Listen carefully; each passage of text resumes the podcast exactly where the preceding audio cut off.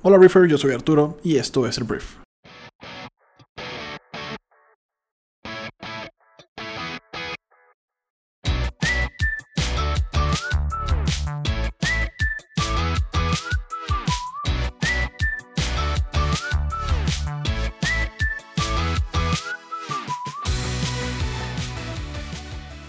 Muy buenos días, bienvenidos a este programa que es el Brief. Yo soy Arturo Salazar, uno de los fundadores de Briefy. Y bueno, el Brief es un programa en el cual resumimos y te explicamos las noticias más importantes de México y el planeta para que tengas contexto y sepas lo que está sucediendo a tu alrededor. Entonces, hoy tenemos una agenda interesante. Tenemos por aquí a Andrés Manuel López Obrador y su nuevo secretario de Medio Ambiente.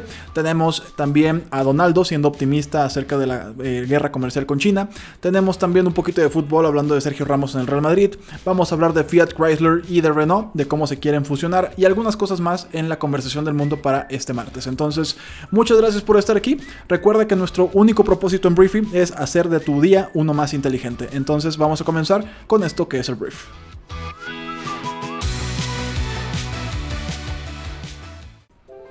Pues muy bien, muy bien, Briefer, bienvenidos una vez más a este programa. Vamos a empezar hablando de Andrés Manuel López Obrador porque eh, ayer estábamos hablando de cómo los rumores, de que ya eh, descubrí el origen de todo el rumor, de todo este chisme, eh, fue el periodista Joaquín López Dóriga, esta pues vaca sagrada para algunos, este dinosaurio para otros. Al final de cuentas es un comunicador de renombre en México y él fue el que primero había dicho que iba a ser Manuel Velasco, exgobernador de Chiapas, el que iba a ser el próximo secretario de Medio Ambiente. Él mismo se desmiente en la noche diciendo que definitivamente no iba a ser Manuel Velasco el nuevo secretario de Medio Ambiente y Recursos Naturales de México, lo cual creo que es una buena noticia. Y bueno, Andrés Manuel López Obrador ayer le apostó y pues reveló el nombre del nuevo secretario.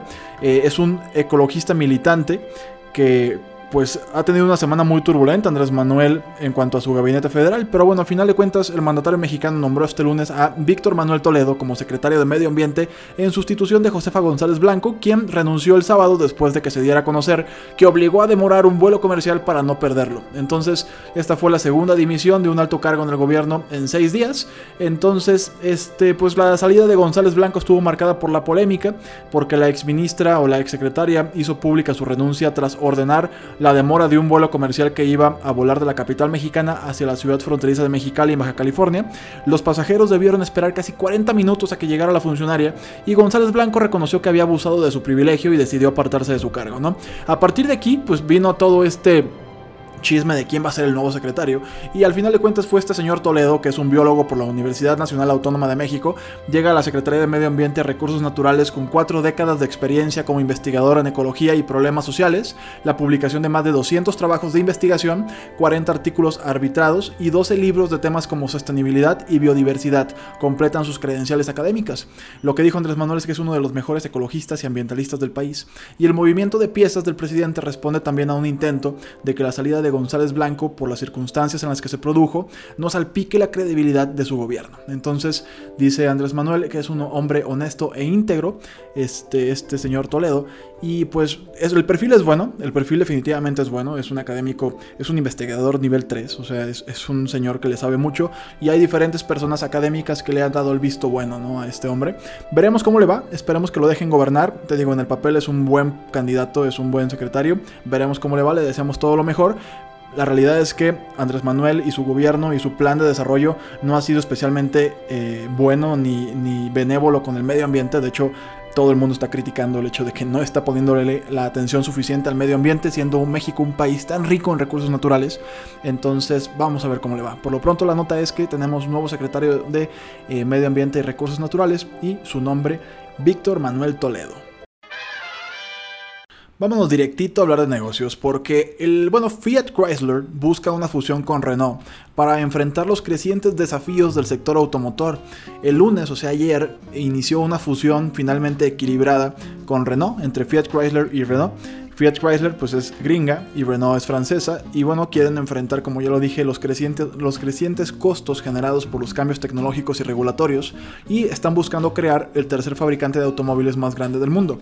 Entonces, pues está bastante ambicioso el plan. De concretarse, la fusión por más de 35 mil millones de dólares alteraría el panorama competitivo para rivales perdón, como General Motors y el fabricante de Peugeot, eh, PSA Group, que recientemente sostuvo conversaciones no concluyentes con Fiat Chrysler. Ellos también intentaron ahí este, fusionarse. Al final de cuentas, Renault afirmó que estaba estudiando la propuesta del grupo italoamericano FCA con interés y que la considera amistosa. ¿no? Entonces, las acciones de ambas compañías escalaron un 10% porque es una buena noticia para los que quieren invertir dinero en bolsa y subieron este, casi un 10% las acciones. Y la nueva firma, de concretarse, se ubicaría en tercer lugar en la industria automotriz mundial por detrás de la japonesa Toyota y la alemana Volkswagen. ¿no? Entonces, analistas también advierten o advirtieron sobre grandes complicaciones, incluida la alianza existente de Renault con Nissan, que, bueno, el papel del Estado francés como el mayor accionista de Renault y la posible oposición de políticos y trabajadores a cualquier recorte. Entonces, esto todavía está lejos lejos de concretarse, pero de concretarse sería el tercer jugador más grande del mundo, buscando competir con estas nuevas industrias y nuevas tecnologías como lo son Tesla. Entonces, interesante la nota, ahí te la dejo. Es tiempo de hablar de Donaldo. Y sí, Donaldo que anda en Japón, todavía andaba en Japón, que todo el mundo le estaba haciendo la barba en Japón para que el señor no se enojara y no generara, eh, o más bien no impusiera a su país nuevos aranceles contra el país nipón. Ayer Donaldo andaba pues muy positivo, andaba optimista, no sé qué sucedió, no sé si el baño, los baños sean mejores y más limpios en, en Japón, pero el presidente de Estados Unidos dijo que un acuerdo con Irán sobre su programa nuclear era posible y destacó las sanciones económicas como un factor que ha ayudado a disminuir la tensión en Oriente Medio. Eh, yo estoy seguro que Irán no está de acuerdo con lo que dijo Donaldo. Según él, las sanciones económicas los calmaron, pero la realidad es que están más enojados que nunca. Entonces, esto era como el primer punto, ¿no? De que estaba de buen humor al parecer y estaba optimista. Eh, lo que dijo Donaldo es que realmente creo que Irán le gustaría hacer un trato y pienso que es muy inteligente de parte de ellos y creo que es una posibilidad, ¿sabes? O sea, aquí jugando con la inteligencia de las demás personas. Es como si haces un pacto con nosotros, a nuestra manera, eres muy inteligente, Irán. Entonces es como, güey, este güey no tiene idea de lo que está diciendo, sobre todo con lo orgullosos que son los iraníes. Todo esto fue en una conferencia de prensa en conjunto con el primer ministro japonés Shinzo Abe en Tokio. Entonces, este, además de todo esto, eh, también dijo que había posibilidades bastante buenas de concretar una, un acuerdo también comercial, pero esta vez con China, que han tenido, ya te la sabes, una guerra comercial muy prolongada. También habló de la desnuclearización de Corea del Norte y dijo que todavía confiaba en el líder supremo de, Corea del Norte, Kim Jong-un, para lograr la famosa desnuclearización. Entonces, pues a final de cuentas, ahí están, ¿no? Eh, eh, de volada con, o sea, contestó. O sea, Irán de volada contestó Dijo que Irán no buscaba tener armas nucleares, las que su líder supremo prohibió en un edicto, y agregó que las políticas estadounidenses estaban perjudicando al pueblo iraní y causando tensiones regionales. Y eh, por último dijo que las acciones, no las palabras, mostrarán si esa es la intención de Donald Trump. Entonces, al final de cuentas, esto sigue ahí, tal como lo dejaron. Donaldo dice que es optimista, pero desde su silla, ¿no? Desde su perspectiva en la cual quiere que Irán agache la cabeza, que ceda a todo lo que ellos quieren, y pues los iraníes, te digo, tienen esta carga de orgullo que no sabemos realmente si van a lograr eh, pues, firmar un pacto nuevo nuclear o de cualquier modo, ¿no? Entonces Estados Unidos, para echarle un poquito más de leña al fuego, también desplegó 1.500 soldados adicionales en el Golfo Pérsico, generando temores sobre la posibilidad de un conflicto pues, en, el, en el Oriente Medio. Entonces te digo, Donaldo habla y ya. Pero como lo bien lo dijo este ministro de Relaciones Exteriores Mohamed Javad Zarif, pues son las acciones, no las palabras, las que mostrarán si esa es la intención de Donald Trump. Por lo pronto, las cosas siguen iguales y Donaldo pues nada más habla, pero no proyecta y no comunica realmente nada. Vamos a hablar de fútbol, vamos a hablar de fútbol y vamos a hablar de pues, uno de los equipos más renombrados, odiados y queridos del mundo, que es el Real Madrid. La noticia es importante porque es una de las figuras más emblemáticas del deporte y pues es parte de la cultura popular del mundo. El capitán de Real Madrid se llama Sergio Ramos, es un señor que mucha gente lo detesta y mucha gente lo idolatra. Sergio Ramos pidió dejar el club para ser transferido sin ningún tipo de cargo o costo a un equipo chino. Fue lo que dijo el presidente del club Florentino Pérez, otra figura polémica en la industria mundial, quien destacó que rechazó el requerimiento del defensor. Eh, voy a leer textualmente lo que dijo este eh, Florentino Pérez. Vino a verme y me dijo que tenía una oferta muy importante de China, pero que no podía pagar el transfer. Yo le dije que esto no podía ser, ¿no? Entonces fue lo que dijo Pérez en una conferencia, en una entrevista con la cadena de radio Onda Cero. Dijo que es imposible que dejemos marchar gratis al capitán del Real Madrid porque además sería un precedente peligroso. Entonces el defensor de 33 años, que es un gran ídolo del club, con el que ganó cuatro ediciones de la Champions League y pues este, fue muy criticado la temporada pasada por tener una campaña floja y pues al parecer Ramos quería irse. Quería irse del club o quiere irse del club, pero pues este equipo chino no puede pagar su cláusula de recesión y Florentino Pérez no está dispuesto a dejar ir al capitán del equipo, a una figura del Real Madrid, sin pagar o más bien sin cobrar por dejarlo ir así de fácil. Entonces, eso es. Eh, por lo pronto, ya, eso es toda la noticia. Vamos a hablar de salud pública porque vamos a hablar de una, una, enfermedad que, bueno, que ya se está considerando como tal, como una enfermedad. Vamos a hablar del burnout. El burnout es este síndrome del trabajador quemado, es una traducción horrible, pero ah, básicamente es Ahorita te voy a explicar qué es, más bien. Vamos paso a pasito. El burnout toma peso en la lista de dolencias de la Organización Mundial de la Salud, es el título de esta noticia. Este, este síndrome va a figurar en la próxima clasificación internacional de enfermedades de la OMS como un problema asociado al empleo o al desempleo. El trastorno asociado al estrés crónico en el trabajo ya estaba en la anterior edición del catálogo de 1990, pero no estaba explicada tal cual, o sea, no estaba tal vez actualizada a los tiempos modernos. ¿A qué nos estamos refiriendo? No? O sea, los expertos apuntan a que este cambio, eh, este cambio pues, de denominación dentro de una lista de clasificación internacional de enfermedades le va a dar visibilidad a la dolencia para que esperemos las, em, las, empresas o empiecen campañas para mejorar las condiciones de vida de sus trabajadores. La nueva clasificación va a entrar en vigor desde el año, perdón, en el año 2022, pero desde ahorita ya estamos anunciando que esto va a suceder. ¿Qué es este síndrome? El síndrome de, de desgaste emocional, como se cita en la nueva clasificación, está asociado al estrés crónico en el trabajo, se caracteriza por una despersonalización de las tareas, un desgaste emocional y físico y bajo rendimiento. Los expertos estiman que el burnout afecta al 10% de los trabajadores y en sus formas más graves a entre el 2 y el 5%. Entonces, si te sentiste identificado o identificada con estos, estos síntomas, pues no te preocupes, la OMS está a punto de ponerle en esta clasificación internacional de enfermedades y esperemos que a partir de aquí vengan cambios positivos para los entornos y las condiciones de trabajo de millones de personas que la neta la pasan muy mal. Entonces, eso es esa es la nota y, y, te digo, las consecuencias de esto serán lo que nos darán de qué hablar en los próximos meses y tal vez años. Vamos a hablar de Emilio Lozoya. Emilio Lozoya fue el director general de Pemex.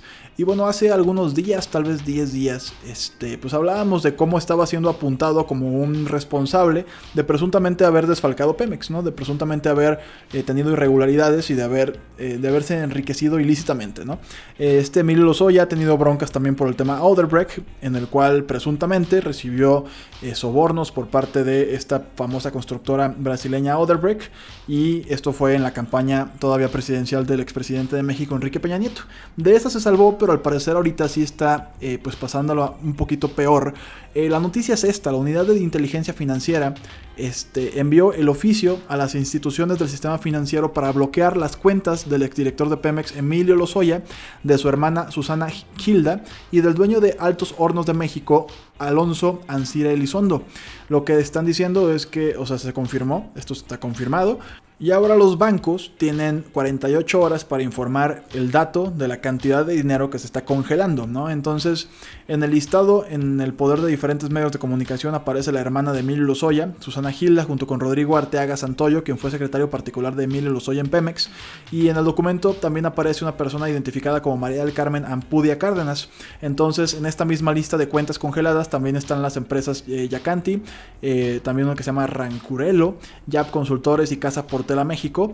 Entonces, en los siguientes días se procedería a congelar las cuentas de su esposa María Elene Heck y eh, también, bueno, también se estaría haciendo esto, ¿no? La, esposa de Emilio Lozoya. Entonces, Emilio Lozoya, ya te lo había dicho hace ratito, fue inhabilitado como servidor público el pasado miércoles por un periodo de 10 años. Lozoya fue acusado de mal uso de recursos públicos al pagar un sobrecosto cercano a los 620 millones de pesos en la compra de una planta industrial de grupo Fertinal.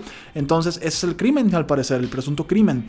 Entonces, vamos a ver a partir de aquí qué pasa. Yo estoy emocionado porque esto es una investigación que está yendo más allá de los discursos o sea, a mí cuando Andrés Manuel me decía en campaña, oye, es que vamos a ir por, vamos a acabar con la corrupción, es como, ok, qué bueno.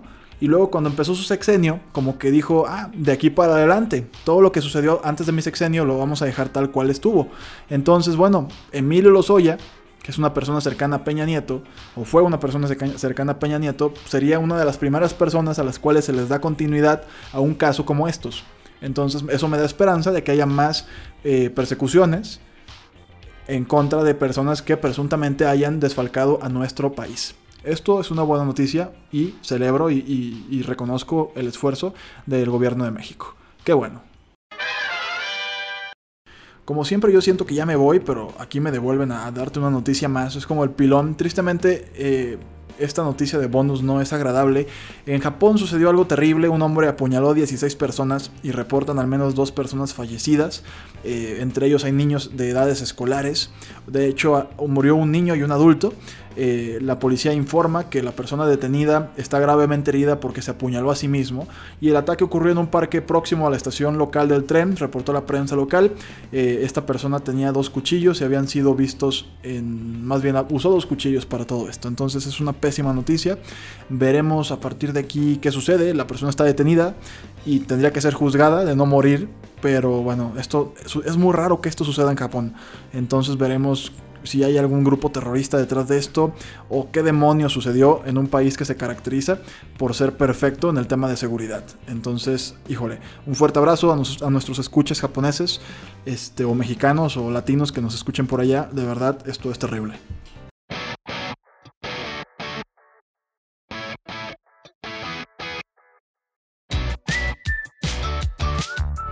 Muy bien, Briefer, esta fue la conversación del mundo para este martes. Espero que te haya gustado, que le genere mucho valor a tu día. De aquí puedes brincarte al resto de nuestros programas, nuestros podcasts que están en nuestra aplicación móvil. Te agradecemos mucho que estés aquí, que formes parte de nuestra comunidad y nos escuchamos en la próxima edición de El Brief el día de mañana, que ya va a ser miércoles. Entonces, yo soy Arturo, comparte este programa con tus amigos y familiares y por supuesto también nuestra aplicación móvil.